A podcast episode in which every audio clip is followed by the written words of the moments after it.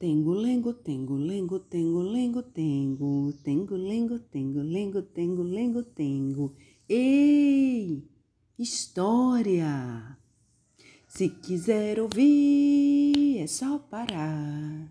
Depois do plim, vai começar. Tengo, lengo, tengo, lengo, tengo, lengo, tengo, tengo, lengo, tengo, lengo, tengo, lengo, tengo. Ei!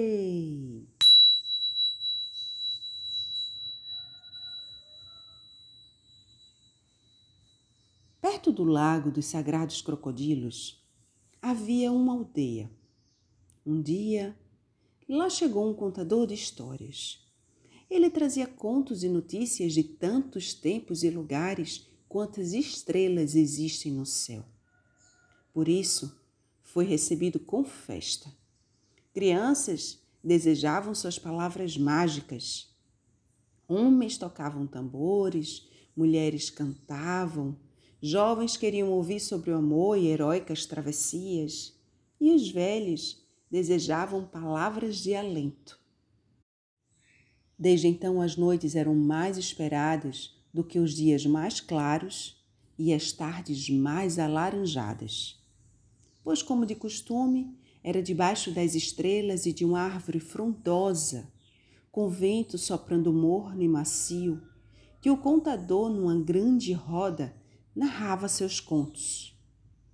Logo na primeira noite, contou uma das suas melhores histórias. Era uma vez, num tempo em que não havia tempo, uma mulher e um homem que buscavam amor sobre a terra. Todos se sentiram tocados pela beleza do conto e, ao fim, aplaudiram longamente. Quando o contador se pôs a caminho da sua tenda, um homem nem muito novo, nem muito velho, de olhos brilhantes e atentos, se aproximou e lhe disse com sinceridade: Que bela história nos trouxe esta noite. Agradeço por contá-la. Acordou nossos corações. Quanto a você, é realmente bom, mas ainda não é um grande contador de histórias. Desconcertado, parado e mudo, assim ficou o contador de histórias entrou em sua tenda sem dizer palavra. Logo em seguida se sentiu estranho, para não dizer incomodado. Deitou e tentou dormir com o barulho que aquela fala daquele desconhecido fez dentro da sua cabeça. Mal o sol acordou, num pulo já estava o contador de histórias a preparar seu conto. Assim foi ao longo de todo aquele dia. Quando as estrelas finalmente apareceram no céu, e o vento morno soprou, começou. No tempo em que as pessoas escorregavam no chão como peixe silure desliza na água. Contou uma história que pôs os céus abaixo. Todos riram de doer a barriga, de ficar sem fôlego. Foi aplaudido de pé. As pessoas voltaram para suas casas mais leves e esperançosas. Algumas saíram cantando, outras assobiando de alegria. Feito uma pluma e um chafariz, o contador de histórias se encaminhou para sua tenda, sonhando com a bela noite de descanso que teria, sem barulhos dentro ou fora de sua cabeça. Eis que mais uma vez o homem atento, de olhos brilhantes, aproximou-se e, ainda rindo, mas muito sério, disse: Sua história me fez gargalhar os borbotões. Até chorei de rir. Você é realmente ótimo mas ainda não é um grande contador de histórias. Boquiaberto, pasmo com a sinceridade quase inconveniente daquele homem, o contador tentou dormir, mas mal pregou os olhos. Rolava para um lado e para o outro, pensando. Quando os primeiros raios de sol se insinuaram, o contador de histórias já estava de pé, preparando-se com afinco. Na hora de sempre, a escuridão, as estrelas e o vento cobriam o céu. A aldeia em roda, o contador tocou seu tambor. Entoou uma canção de lá do tempo dos antigos. Calmo e solene, narrou até a aurora, quando um silêncio profundo pairou e ele foi longamente aplaudido. Dessa vez, o homem, aquele homem, falou comovido. Caro amigo, obrigado. A tristeza de, suas, de sua história nos fez mais belos e compassivos. Você a conta com primor, com respeito por cada palavra. Você é excelente, mas ainda não é um grande contador de histórias. O coração do contador pesou como pedra. Ele havia dado o seu melhor.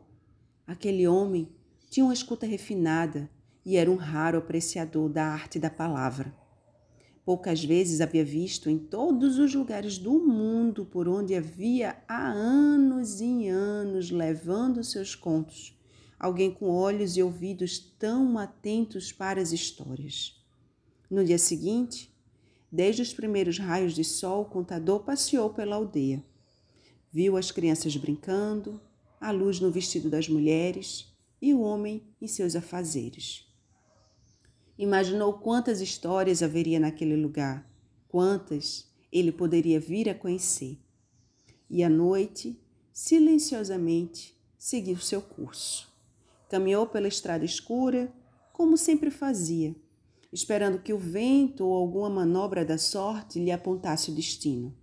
Assim, e por muito tempo, e por toda a sua existência, ele seguiu cumprindo seu desígnio. Atravessou continentes, mares e desertos. Assistiu a feitos incríveis. Ouviu proezas fantásticas. Um dia, já bem velhinho, com os cabelos e as barbas brancas longas de tocar o chão, chegou a uma aldeia desconhecida. Quando a noite caiu, debaixo das estrelas e de uma árvore frondosa, com o vento soprando morno e macio, ele contou as suas histórias. Contou como quem cozinha numa panela em fogo baixo, ou como quem tece um longo tapete. As pessoas começaram a bocejar e a se aconchegar umas sobre as outras. Ressoavam apenas a história, roncos e grilos. Todos dormiram. O contador de histórias saiu de mansinho, pé ante pé, e deixou as pessoas ali para que acordassem apenas quando fosse sua hora de acordar. Já afastado, uma voz sussurrada o chamou. Aquela voz. Ele a conhecia de um lugar distante no tempo.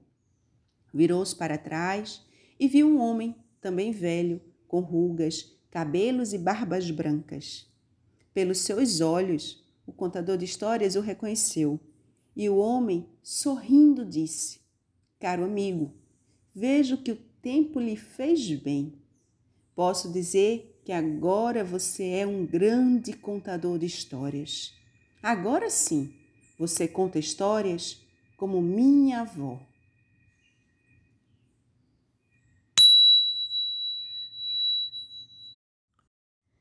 Essa história chama-se Um Grande Contador de Histórias.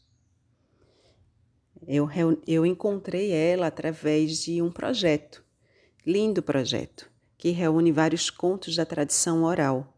O nome do projeto é Uma História, e uma História, e uma História. Esse projeto está disponível no YouTube, é só vocês procurarem por esse nome. Tem também um e-book que reúne todas as histórias contadas, né? E no, no YouTube tem as histórias narradas. É um projeto de Ana Gibson e Juliana Franklin. Vale a pena conferir, escutar as histórias, é, dar lá o likezinho, é, se inscrever no canal. É um trabalho muito precioso, assim, muito bonito.